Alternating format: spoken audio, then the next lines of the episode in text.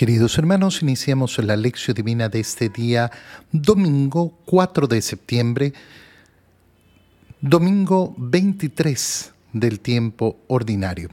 Por la señal de la Santa Cruz de nuestros enemigos, líbranos, Señor Dios nuestro, en el nombre del Padre y del Hijo y del Espíritu Santo. Amén. Señor mío y Dios mío, creo firmemente que estás aquí, que me ves, que me oyes, te adoro con profunda reverencia, te pido perdón de mis pecados y gracia para hacer con fruto este tiempo de lección divina. Madre mía Inmaculada, San José, mi Padre y Señor, Ángel de mi guarda, interceded por mí. En este domingo 23 del tiempo ordinario, en la primera lectura leemos el libro de la sabiduría, capítulo 9, versículos 13 al 19. ¿Quién es el hombre que puede conocer los designios de Dios? ¿Quién es el que puede saber lo que el Señor tiene dispuesto? Los pensamientos de los mortales son inseguros y sus razonamientos pueden equivocarse, porque un cuerpo corruptible hace pesada el alma. En el barro de que estamos hechos entorpece el entendimiento. Con dificultad conocemos lo que hay sobre la tierra y a duras penas encontramos lo que está a nuestro alcance. ¿Quién podrá descubrir lo que hay en el cielo? ¿Quién conocerá tus designios si tú no le das la sabiduría, enviando tu Santo Espíritu desde lo alto? Solo con esa sabiduría lograron los hombres enderezar sus caminos y conocer lo que te agrada. Solo con esa sabiduría se salvaron, Señor. Los que te agradaron desde el principio. Palabra de Dios.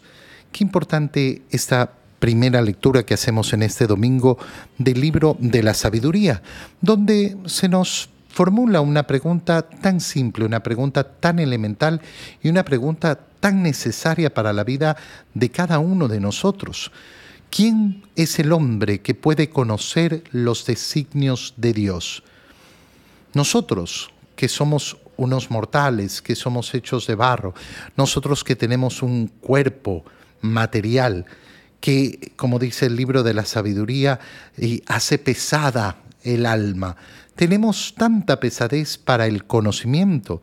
El conocimiento no nos llega infuso, no nos llega por la naturaleza tenemos que aprender y el proceso de aprendizaje del ser humano es un proceso largo y es un proceso que debe durar en nuestra vida toda la vida.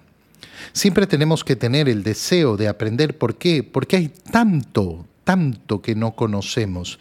Claro, un ser humano que piensa que tiene el conocimiento, que tiene tanto, tanto conocimiento que no necesita conocer más, que ya lo sabe todo, ¿Quién es?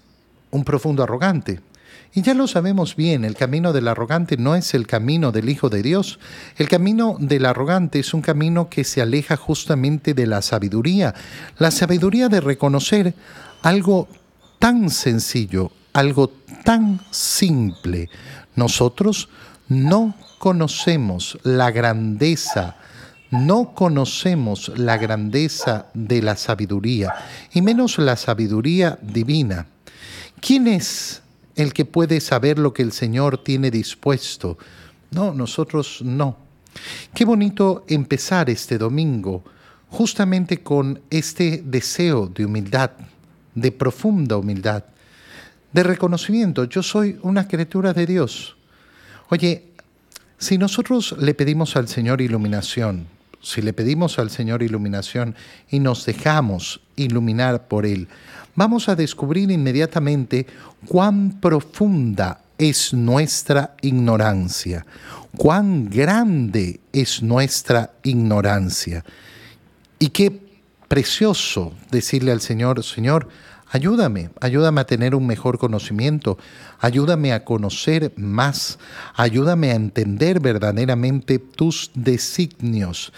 Nosotros tenemos que ir aprendiendo. ¿Quién podrá descubrir lo que hay en el cielo? ¿Quién conocerá tus designios si tú no le das la sabiduría enviando tu Santo Espíritu desde lo alto? El libro de la sabiduría lo que nos está diciendo es una cosa tan elemental. Las cosas de Dios solo las podemos conocer verdaderamente a través de la revelación. Si Dios no es el que se revela, si Dios no es el que se da a conocer, entonces es imposible que lo conozcamos. Esto a muchas personas les cuesta, ¿por qué? Porque han creado su propia fantasía de Dios y es el gran riesgo, el gran riesgo en el que estamos, ¿no? No, es que a mí me parece, es que yo pienso, es que no sé qué. Mira, la sabiduría de Dios solo te puede venir por la revelación. Si tú estás determinado en tu vida a querer establecer los criterios de acuerdo a tu parecer, hermano mío, date cuenta de la arrogancia que hay en el corazón. Date cuenta de la profunda arrogancia que va a haber en ese corazón. Va a ser una arrogancia tremenda, una arrogancia, eh, una arrogancia que no te va a permitir entrar en la sabiduría de Dios. Cuando hay esa arrogancia de creer que nosotros tenemos tanto, tanto conocimiento sobre las cosas, no, no, no, hay arrogancia y nada más. Hay arrogancia y no hay ese camino de humildad que es requerido para entrar verdaderamente en la sabiduría de Dios. En la segunda lectura leemos la carta a Filemón, capítulo 9, eh, perdón, eh, la carta a Filemón tiene un solo capítulo, eh, versículos 9 al 10 y 12 al 17. ¿Por qué digo un solo capítulo? La carta a Filemón es la carta más corta que existe en la Biblia. Es el escrito más corto, es una carta muy, muy pequeñita, un solo capítulo, y leemos apenas unos cuantos versículos. Querido hermano, yo Pablo, ya anciano y ahora además prisionero por la causa de Cristo Jesús, quiero pedirte algo en favor de Onésimo, mi hijo, a quien he engendrado para Cristo aquí en la cárcel. Te lo envío. Recíbelo como a mí mismo yo hubiera querido retenerlo conmigo para que en tu lugar me atendiera mientras estoy preso por la causa del Evangelio, pero no he querido hacer nada sin tu consentimiento, para que el favor que me haces no sea como por obligación, sino por tu propia voluntad. Tal vez él fue apartado de ti por un breve tiempo a fin de que lo recuperaras para siempre, pero ya no como esclavo, sino como algo mejor que un esclavo, como hermano amadísimo. Él ya lo es para mí. ¿Cuánto más habrá de serlo para ti? No solo por su calidad de hombre, sino de hermano en Cristo. Por tanto, si me consideras como compañero tuyo, recíbelo como a mí mismo. Palabra de Dios. La carta a Filemón es una carta preciosa. ¿De qué se trata la carta a Filemón? Más o menos eh, logramos deducirlo de lo que acabamos de leer. Pablo le escribe a este personaje, eh, eh, Filemón, diciéndole que le envía, o, o mejor dicho, en primer lugar, que le pide un favor de parte de Onésimo, a quien describe como su hijo, a quien ha engendrado para Cristo aquí en la cárcel. ¿Qué significan estas palabras? Significan que han compartido cárcel con Onésimo y dentro de la cárcel Pablo le ha predicado el Evangelio. Onésimo se ha convertido, ha creído en el Evangelio y ha sido bautizado. Eso significa ser engendrado en Cristo. Ahora Pablo se lo envía a Filemón. ¿Por qué? Porque Onésimo es un esclavo de Filemón. Recordemos que eh, durante muchos, muchos siglos, la mayor parte de la historia de la humanidad, ha existido eh, esta esclavitud, eh, un, un estado de esclavitud que es horrible, asqueroso, verdaderamente asqueroso. Sin embargo, nosotros no vamos a encontrar en el Evangelio a nuestro Señor predicando en contra de las formas en que se desarrolla la vida social. Y en la escritura se contempla ese, eh, ese, eh, ese hecho de vida, digámoslo así, de que hay esclavitud. ¿Cómo puede ser Bueno, el cristianismo lo que va a proponer es justamente lo que está proponiendo San Pablo. Por ley, no por ley divina, sino por la ley humana. Eh, onésimo es tu esclavo.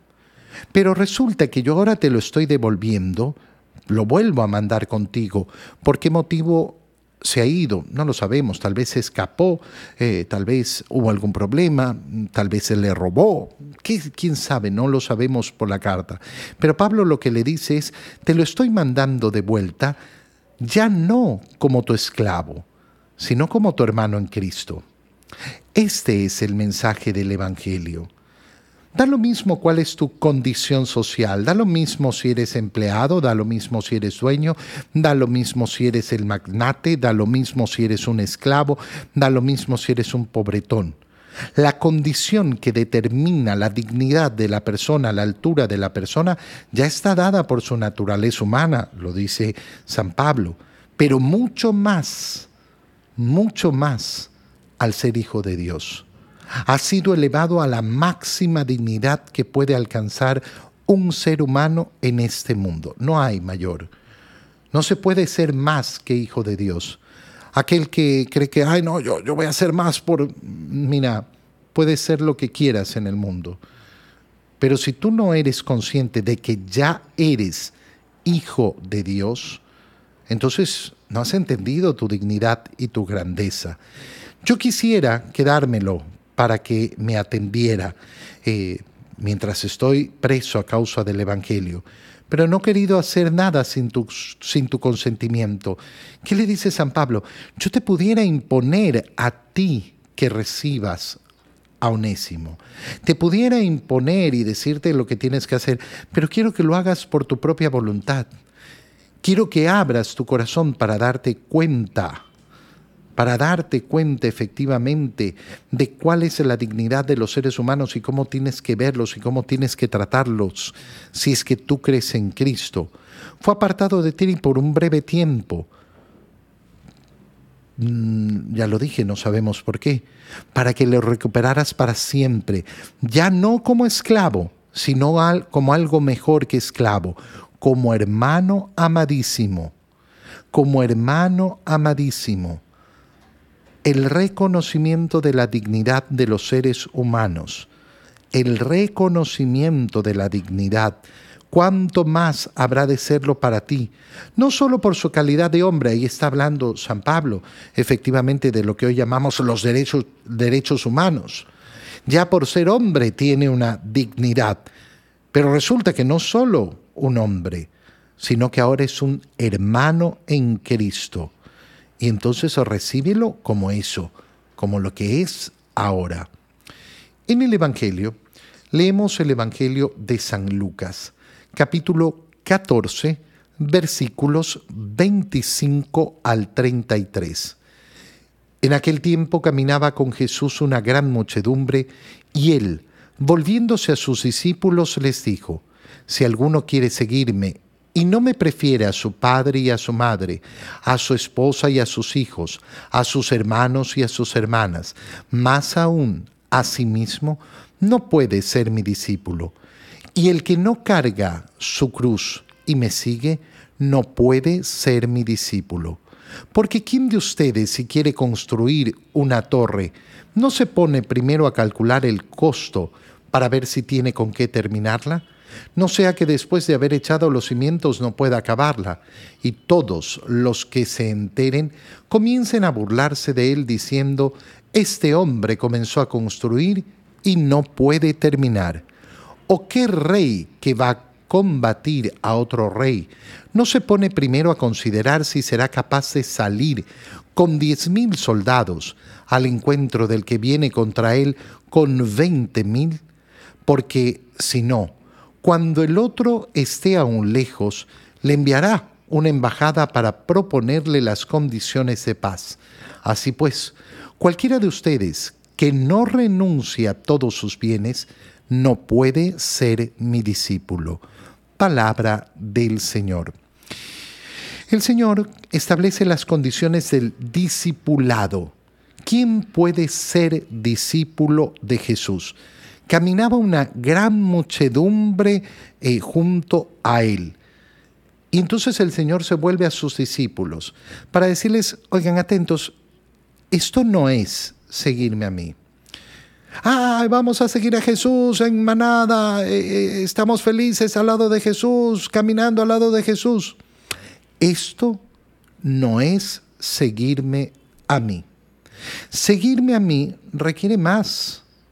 El que quiere seguirme y no me prefiere a su padre, a su madre y a su esposa, a sus hijos, a sus hermanos y a sus hermanas, más aún a sí mismo, ¿qué les está diciendo el Señor? Algo muy sencillo. ¿Cuál es el primer mandamiento? Amar a Dios sobre todas las cosas. ¿Cuántas personas no reflexionan? Han escuchado toda su vida, ¿eh? Toda su vida han escuchado, sí, sí, Dios, Dios, Dios, lo primero, sí, sobre todas las cosas. Pero no se dan cuenta de que es de verdad sobre todas las cosas, sobre todas las... No, no, es que eh, mi papá, Dios es más importante. Mi mamá, Dios es más importante. Mi esposo, mi esposo, Dios es más importante. Si yo tengo que elegir entre mi papá, mi mamá, mi esposo, mi esposa, mis hijos y Dios, primero Dios. Y en esa es la condición que se pone Jesús. Está anunciando su divinidad. Yo soy Dios. Primero, primero, siempre primero tiene que estar Dios en primer lugar, incluso sobre sí mismo. Piensa cuántas personas viven amarrados, esclavizados en sus ganas y en sus deseos. Ay, es que me aburro. Ay, es que no me da gana. Ay, es que eh, es aburrido. Es que no sé qué. Es que es que no sé cuánto. Es que no siento.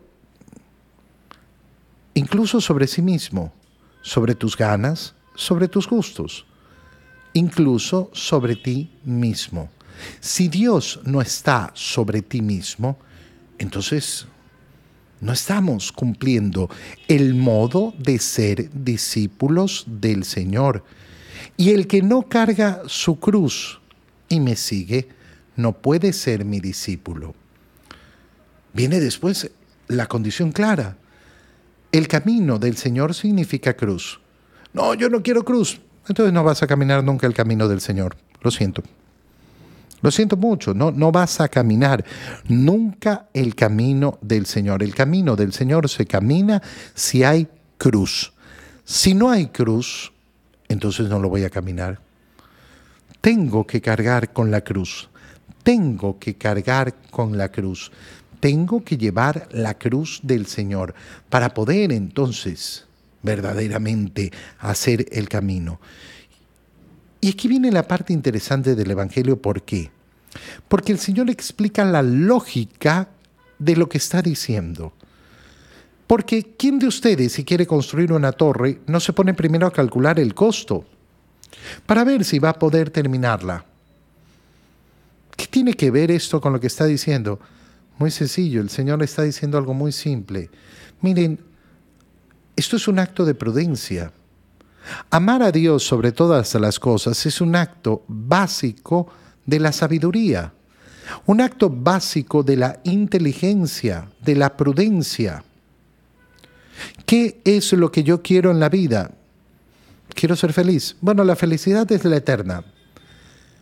El modo de llegar a esa felicidad es poner a Dios sobre todas las cosas. Este es el modo de alcanzar el fin de nuestra existencia. No, pero yo, yo, yo quiero eh, preocuparme de mi familia, yo quiero preocuparme de mis hijos, yo quiero preocuparme de mi no sé qué, de mi vida de aquí en este mundo. Pero tienes que amar a Dios sobre todas las cosas. No, porque no puedo, no puedo, estoy ocupadísimo con todas las cosas del mundo. Ok, entonces no tienes prudencia. Quieres construir una torre, pero no te has puesto a ver cómo construirla. No te has puesto a ver con prudencia si tienes efectivamente lo que necesitas para poder construirla. Suena absurdo, suena ilógico. Entonces, ¿qué, qué, qué, qué sucederá? Se burlarán de él. ¿Por qué? Por ser absurdo. ¿Qué rey va a combatir con otro rey si primero no se pone a considerar si tiene soldados suficientes? La vida es una batalla una batalla que tenemos que vencer. ¿Cómo hago para vencer esta batalla de la vida? Pon a Dios en primer lugar. Pon a Dios en primer lugar. El otro día una persona me pedía que le bendiga una de estas ridiculeces que se ponen de, las pulseras o rojitas con el ojito para que no me ojen, para que no me den la... Brujería. Brujería. ¿Tú confías en la brujería? No, yo no bendigo brujerías. No podría bendecir una brujería. ¿Qué le pasa a esa persona? ¿Por qué es tan tonta? ¿Por qué? ¿Por qué es tan tonta? Porque no ha querido confiar en el Señor porque no ha querido poner a Dios en primer lugar. Quiere pelear la batalla y para defenderse en la batalla quiere usar brujería. ¿No será mejor usar la gracia de Dios? ¿No será mejor confiar en el Señor? Cualquiera de ustedes que no renuncie a todos sus bienes no puede ser mi discípulo. ¿Qué significa renunciar a todos los bienes? Desapegar el corazón de las cosas del mundo. Desapegar el corazón de las cosas del mundo. A mí me puede faltar todo. Se puede acabar cualquier cosa en mi vida. Se puede ir mi padre, se puede ir mi madre, se pueden ir mis hijos, se puede ir mi esposo, se puede ir mi esposa. Puedo perderlo todo pero lo que no voy a perder nunca es a Dios. Te doy gracias, Dios mío, por los buenos propósitos, afectos e inspiraciones que me has comunicado en este tiempo de lección divina. Te pido ayuda para ponerlos por obra. Madre mía Inmaculada, San José, mi Padre y Señor, Ángel de mi guarda, interceded por mí. María, Madre de la Iglesia, ruega por nosotros. Queridos hermanos, que tengan todos un muy feliz domingo.